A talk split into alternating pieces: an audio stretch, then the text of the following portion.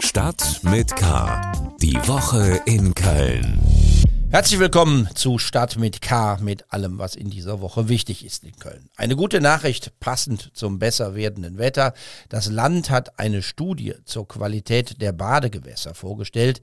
Die EU, die Europäische Union, verlangt regelmäßige Messungen und in NRW gibt es derzeit 85 sogenannte EU Badegewässer, die da regelmäßig geprüft werden. In Köln sind das der Fühlinger See, der Escher See, der Pfingster Baggersee und der Ratersee. Die Studie bescheinigt allen Kölner Badeseen eine ausgezeichnete Wasserqualität. Nur für den Ratersee gibt es noch keine Bewertung, weil man dafür Messergebnisse aus vier Jahren braucht. Die Bestnote ausgezeichnete Qualität gibt es auch für die Seen im Umland, wie zum Beispiel den Heiderbergsee, den Otto-Meikler-See oder den Bleibtreusee. Und das sind unsere weiteren Themen in der Episode 349 von Stadt mit K, die Woche in Köln.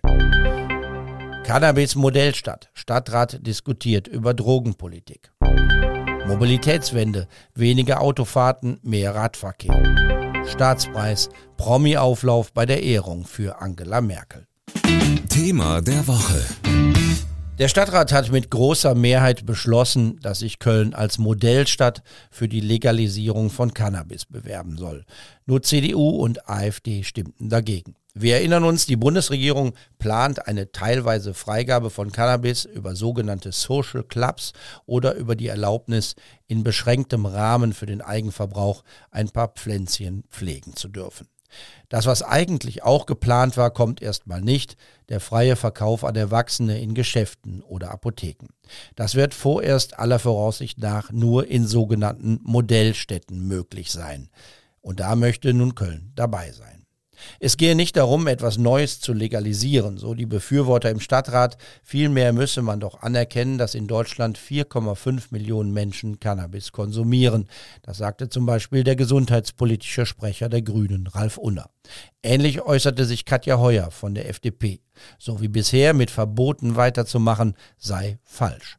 Ralf Unner und Katja Heuer in der Ratsdebatte. Diese Verbotspolitik ist aufgrund der Datenlage, die wir haben, krachend gescheitert.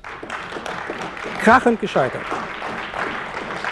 Und das, liebe Kolleginnen und Kollegen, das ist der Absprungpunkt für das, was wir heute vorhaben. Die Betrachtung der Wirklichkeit. Ob uns die passt oder nicht passt, ob mir die passt oder nicht passt, sei mal dahingestellt. Aber wir müssen die doch zur Kenntnis nehmen. Und es ist einfach der falsche Ansatz, wenn man sagt, das, was wir die letzten Jahrzehnte falsch gemacht haben, möchten wir bitte auch in Zukunft falsch machen dürfen. Das ist doch keine vernünftige Politik.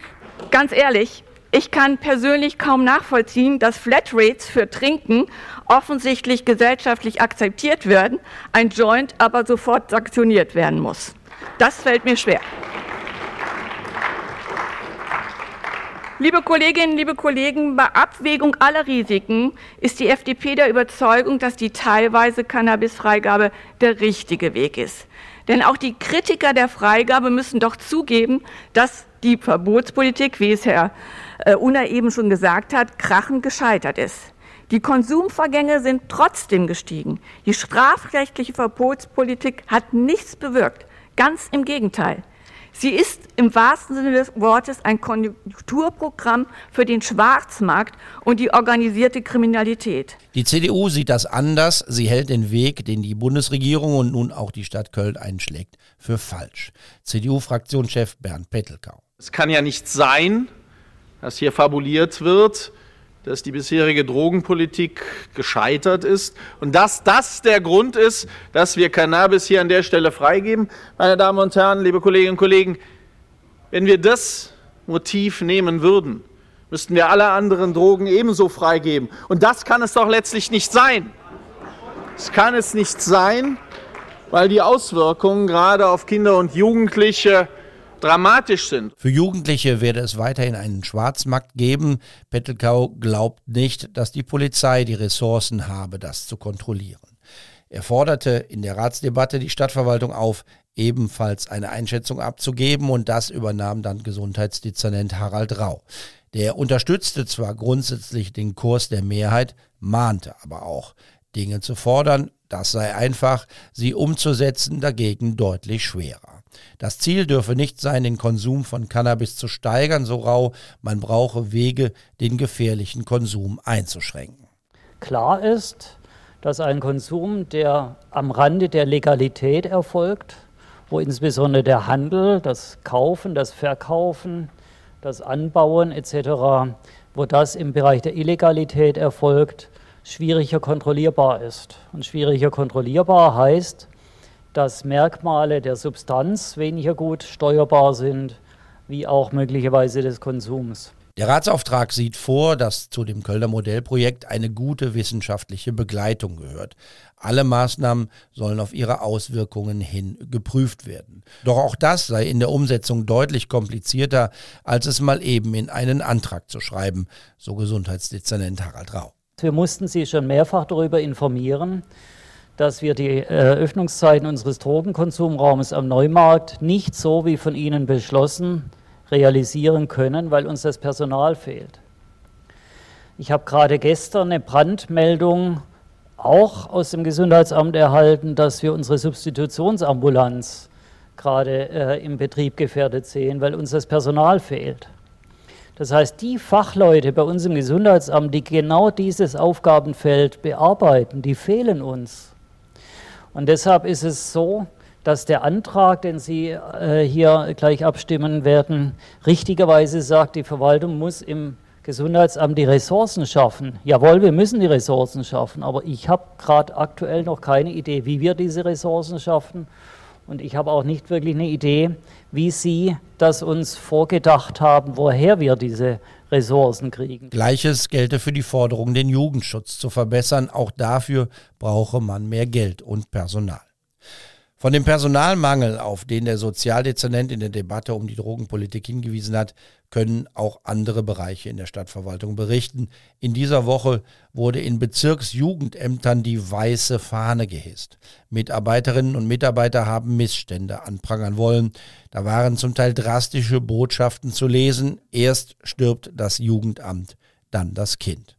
Die Jugendämter seien an ihrer Belastungsgrenze angekommen, so die Gewerkschaft Verdi. Mehr zu den Entscheidungen im Kölner Stadtrat findet ihr im Netz unter ksta.de. Aufreger der Woche. Ein Thema ist wie aus dem Nichts aufgetaucht, eine seltsame Geschichte, um die sich offenbar jahrelang keiner richtig gekümmert hat. Es geht um einen Ratsbeschluss aus dem Jahr 1995. Ein klarer Beschluss der Politik, doch er blieb folgenlos.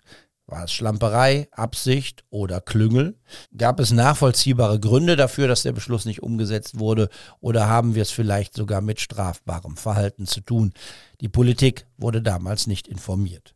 Warum, wird man wahrscheinlich nicht mehr herausbekommen, denn der wichtigste Beteiligte, der damalige Chef der Stadtverwaltung, lebt nicht mehr. Klar ist, dass der Beschluss nicht umgesetzt wurde, kann sehr teure Folgen haben. Es geht dabei um die Zukunft des großen Stadthauses in Deutz, wo ja der größte Teil der Kölner Stadtverwaltung untergebracht ist. 2029 läuft der Mietvertrag für das Deutzer Stadthaus aus und in diesem Mietvertrag sollte eigentlich eine attraktive Kaufoption für die Stadt festgeschrieben werden, wenn der Mietvertrag zu Ende ist. So hatte es der Stadtrat beschlossen. Aber so wurde es nicht umgesetzt und nun muss neu verhandelt werden und angesichts der aktuellen Preise auf dem Immobilienmarkt kann man sich leicht vorstellen, dass es deutlich teurer wird. Wir reden über hohe dreistellige Millionenbeträge, die da auf die Stadt zukommen.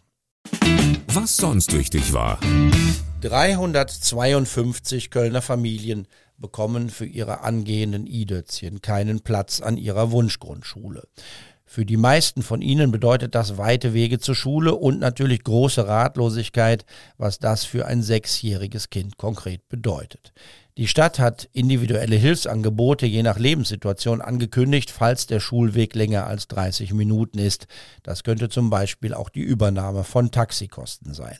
Ein schwacher Trost für die Betroffenen, genau wie der Hinweis der Stadt, dass es doch bei den allermeisten Kindern gelungen sei, einen Platz an der Wunschschule zu ermöglichen.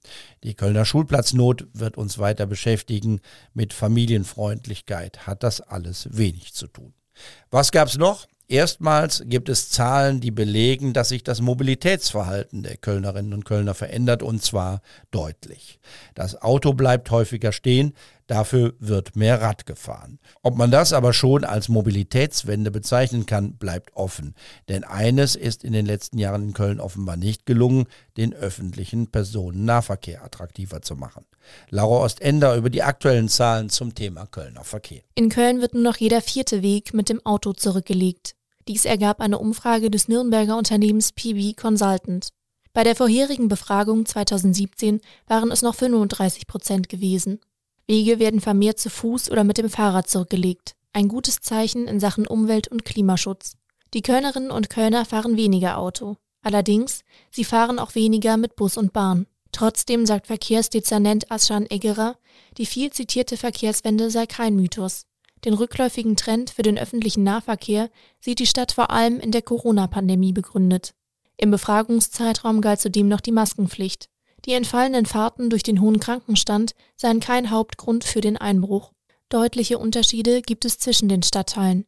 In Ehrenfeld nutzen mit 37 Prozent die meisten Menschen das Fahrrad, in Churweiler mit 16 Prozent die wenigsten.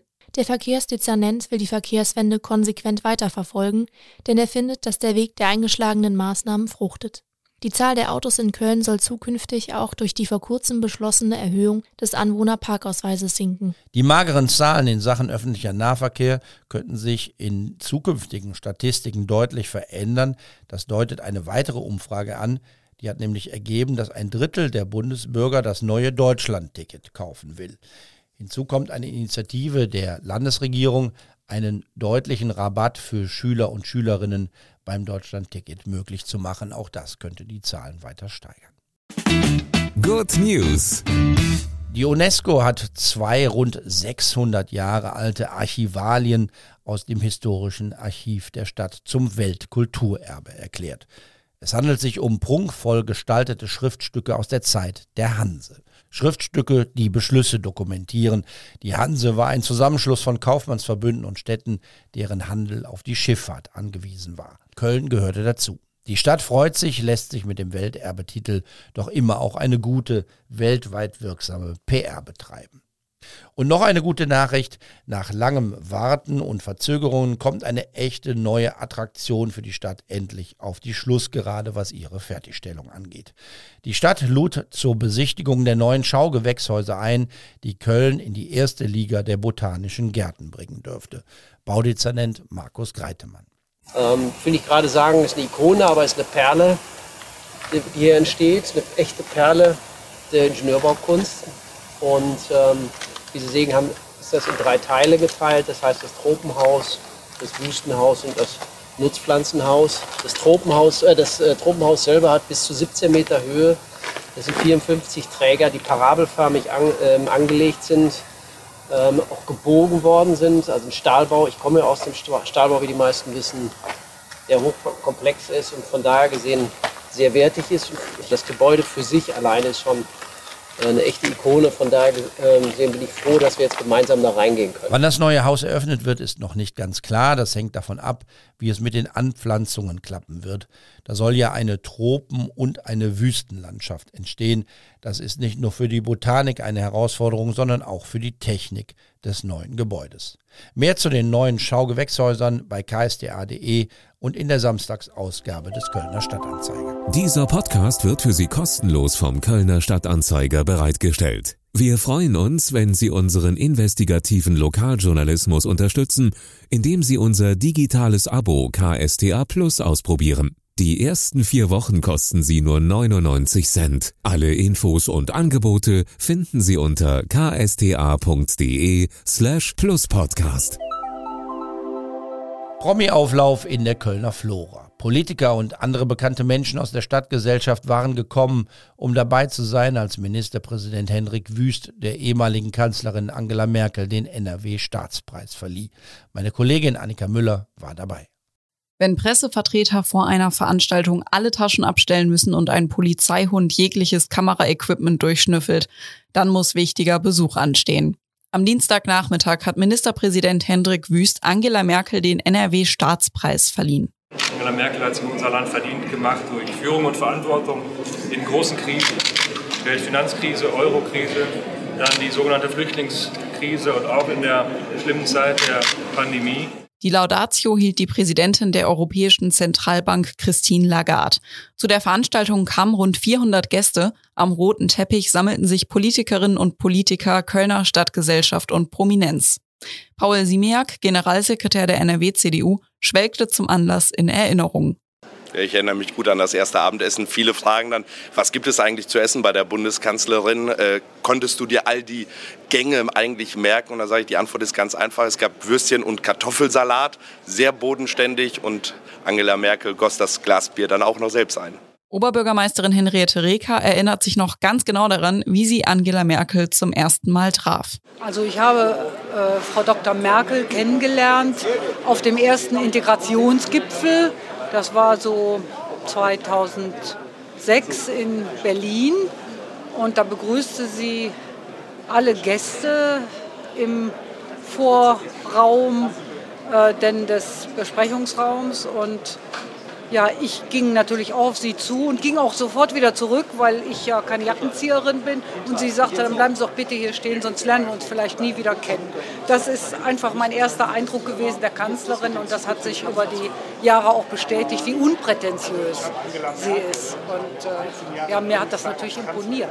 Auch die ehemaligen Ministerpräsidenten Armin Laschet, Jürgen Rüttgers und Per Steinbrück Bundestagspräsidentin Bärbel Baas, Bundesgesundheitsminister Karl Lauterbach und die grünen Fraktionsvorsitzende Katharina Dröge gratulierten Merkel zum Staatspreis. Also wenn man so einen Preis bekommt, dann finde ich eine Gratulation absolut angemessen. Wir Grünen schauen natürlich sehr differenziert auf die Kanzlerschaft von Angela Merkel.